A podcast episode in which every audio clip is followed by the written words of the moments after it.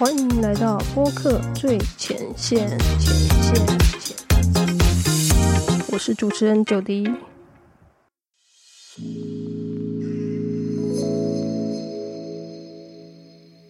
Hello，欢迎回到播客最前线。今天这一集呢，我们要分享的是。Podcast 节目单集封面到底该不该每集更换呢？那首先，呃，我先分享一下我个人的想法。呃，从今天这一集开始呢，我决定我的博客最前线，我每一集的这个节目封面都会进行更换。那是因为。我发现其实我早就做好了我的单集封面，但是我都没有换上去，因为其实是我的社群的宣传图片就等于是我的单集节目封面，好，只是我之前没有想要放上去，可能觉得没什么必要。可是我后来想，嗯，既然我都做了，那就可以换上去，嗯，对，所以其实大家也可以思考，假设你有做每一集的这个社群的宣传图。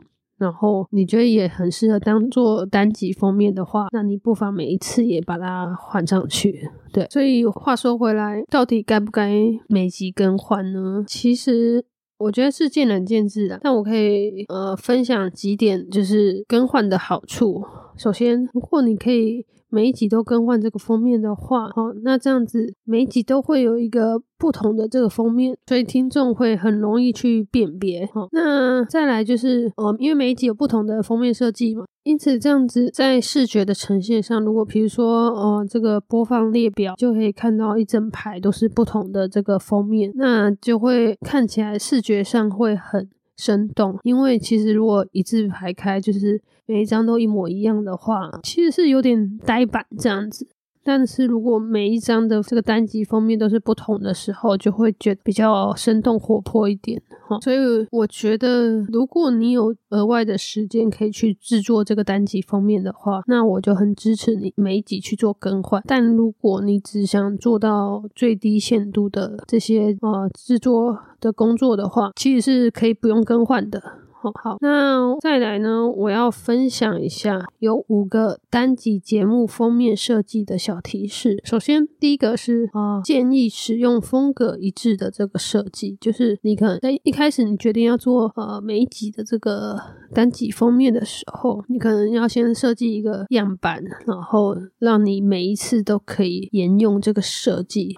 所以让每一个呃每一集的这个封面都会感觉是同一个颜色啊风格啊，哦视觉上是觉得是同一系列这样子，因为这样才可以表现出你的一个品牌的这个辨识度啊，所以建议是要有风格一致的这个设计。那第二个小提示就是，呃，建议要包含这个单集标题，但是有些人他的标题好像非常的长，那你会全部都放进去吗？是不是就占满整个画面？那如果你决定要做这个单集封面的话，那建议你的标题不要太长。假设你标题真的无可避免的长，那你起码下标的时候，你的第一句话是可以方便。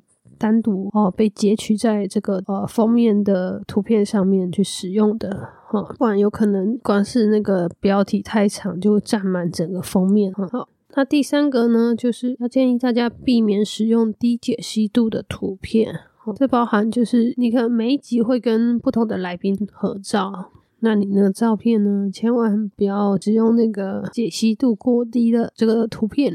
哦，来制作单集封面，这样看起来会比较没有质感。哈，如果它的解析度太低的话，好，那再来就是也建议哦，你这个单集封面设计好了之后，你在输出的时候，最好你的这个像素，嗯，我觉得我一般像我自己都是三千乘以三千的这个像素，我会建议就是最低也要一千四乘以一千四啊。